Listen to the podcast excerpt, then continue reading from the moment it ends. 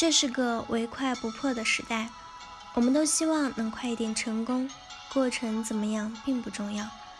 身边的鸡汤也在不断的告诉你，最美的年华必须要拼命。于是我们越走越快，不敢给自己丝毫放松和休息的机会，生活也变为一项待完成的任务。当达到既定目标时，还有更大的目标等着你。在外人看来，你已经很成功了，可是自己却没有满足感，反而很焦虑。如何才能摆脱这种焦虑感？肖先生是一个年入月百万的企业主，从他的身上你可以感受到一种非常典型的成功商人的气质，就是那种非常珍惜时间。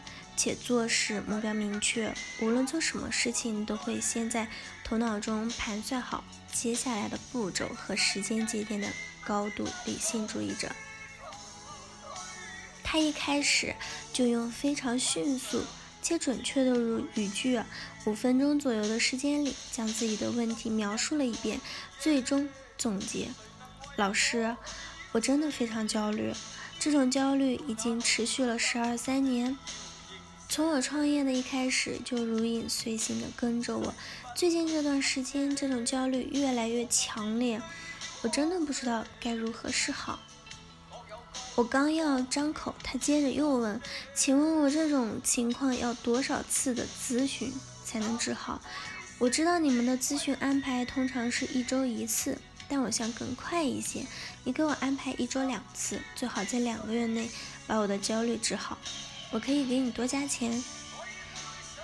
我想了想说：“你有没有意识到，你的这种想要我快速把你的焦虑治好的念头，很可能恰恰是导致你焦虑的一个主要的原因吗？”他愣了一下：“您是什么意思？”我说：“你如果让我一开始对你创业的时候是为了生活所。”或在一开始的时候，你想着每个月能赚到五千块你就满足了，但你赚了五千块后，你又觉得你需要一年赚到最起码十万块才行。一年后你也做到了，但到了这个时候，你又渴望每年能赚五十万。现在你年入一百多万，可你认为自己还是赚的不够。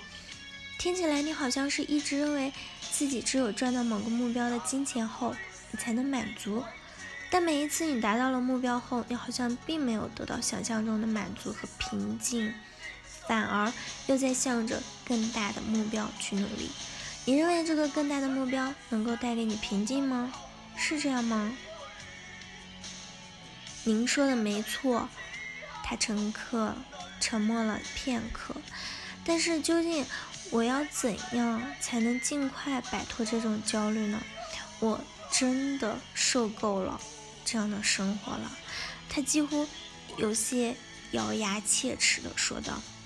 事实上，还有一种和无论怎样努力都得不到认同、同样悲剧的成长经验：只有自己在迎合家长或者老师的期望和要求时，才能得到关爱。一旦违反了他们的要求，就会遭到辱骂、否定、嘲讽，甚至殴打。客观看来，你们与同龄人。对比的确称得上是成功，但问题在于你们几乎从来没有享受过成功的喜悦。他们始终是被一种对失败的恐惧、害怕落后、害怕被别人看不起所驱使着，而越努力越焦虑。这种现象也多发于这类。追求卓卓越的人的身上，所以究竟为什么会越努力越焦虑呢？焦虑来自于努力本身，他们因为自己不够好，因为无法得到别人的认同，因为会怕被别人看不起等等而产生了焦虑。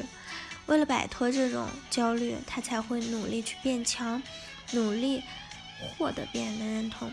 但是恰恰的这种摆脱焦虑的渴望，令他又产生了一种二级焦虑，也就是说，因为无法摆脱焦虑而产生的焦虑，所以他越是努力的想摆脱，越会焦虑的变得更多。他会因为焦虑情绪的存在而无法专注的做事，于是他达到目标的进度就会变慢，而进度变慢又会加剧他的焦虑，于是他的焦虑就会变得越来越严重，直到他最后无时无刻都处在焦虑的状态中，而无法再去做任何事，无法再用心去体会和感受到生活的存在。《禅语摩托车维修艺术》中有这样一段话：当你做一件事情求快的时候，就代表你对这件事情已经失去了兴趣，你想要快点结束它，去做别的。好了，以上就是今天的节目内容了。咨询请加微信 jlct 幺零零幺，或者关注微信公众号“甘露春天微课堂”，收听更多内容。感谢您的收听，我是 c e l i n e 我们下期节目再见。